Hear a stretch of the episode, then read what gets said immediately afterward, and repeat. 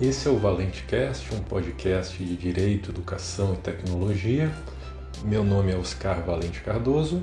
e os nossos episódios também podem ser lidos em formato de texto no site oscarvalentecardoso.com/blog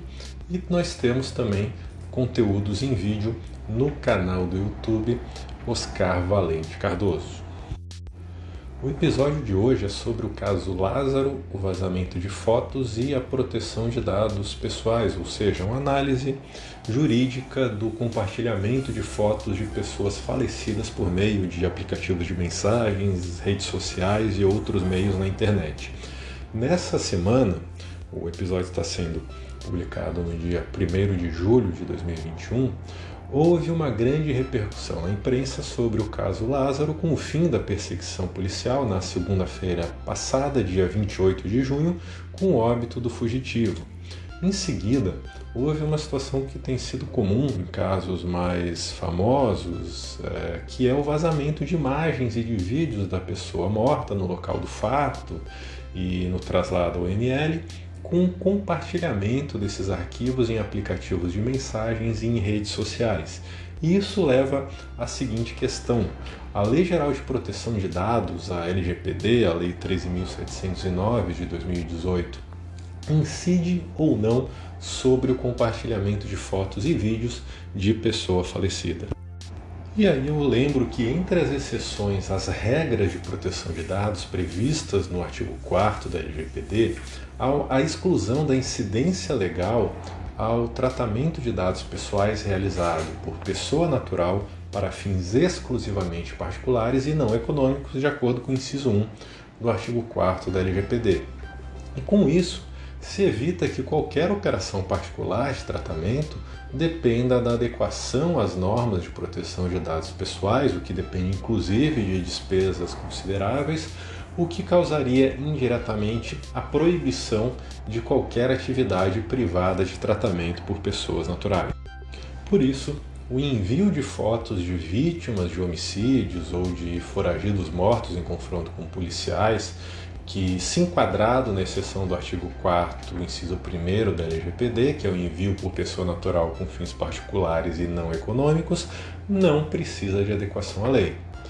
Mas uh, eu ressalvo que esse enquadramento na exceção legal não significa a ausência de regulação legal do compartilhamento de fotos e vídeos em aplicativos de mensagens. Em especial, duas leis incidirão nesses casos. Em primeiro lugar, o Código Civil, tendo em vista que dados pessoais são direitos da personalidade, e o Marco Civil da Internet, em virtude do uso da internet como meio para a prática do ato. O principal fundamento para a proteção da imagem nesses casos é o artigo 12 do Código Civil, que prevê a possibilidade de cessação da ameaça ou lesão a direito da personalidade e inclusive pedidos de perdas e danos, além de outras sanções previstas em lei. Em complemento a essa regra, o artigo 20 do Código Civil prevê que, exceto em casos de autorização ou de necessidade para a administração da justiça ou a manutenção da ordem pública,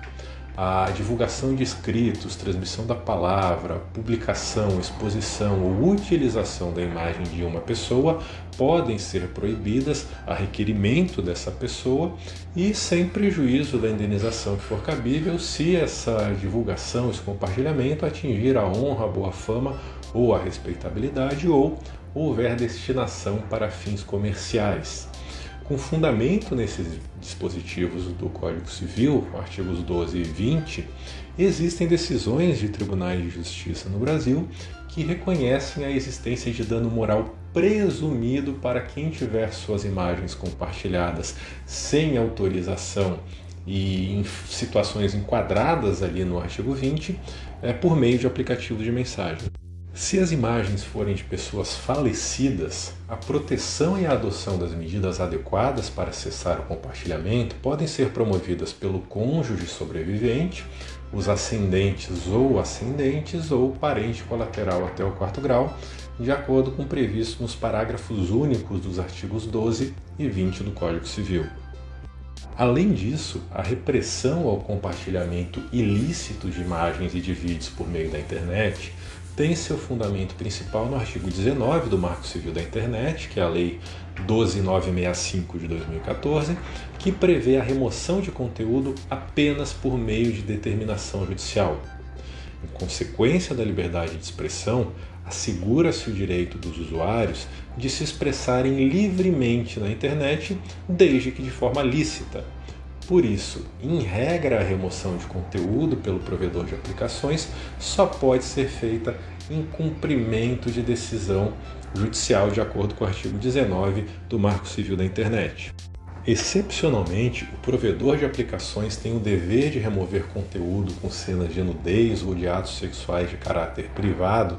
quando notificado por alguma das pessoas expostas ou por seu representante legal, conforme o previsto no artigo 21 do Marco Civil da Internet.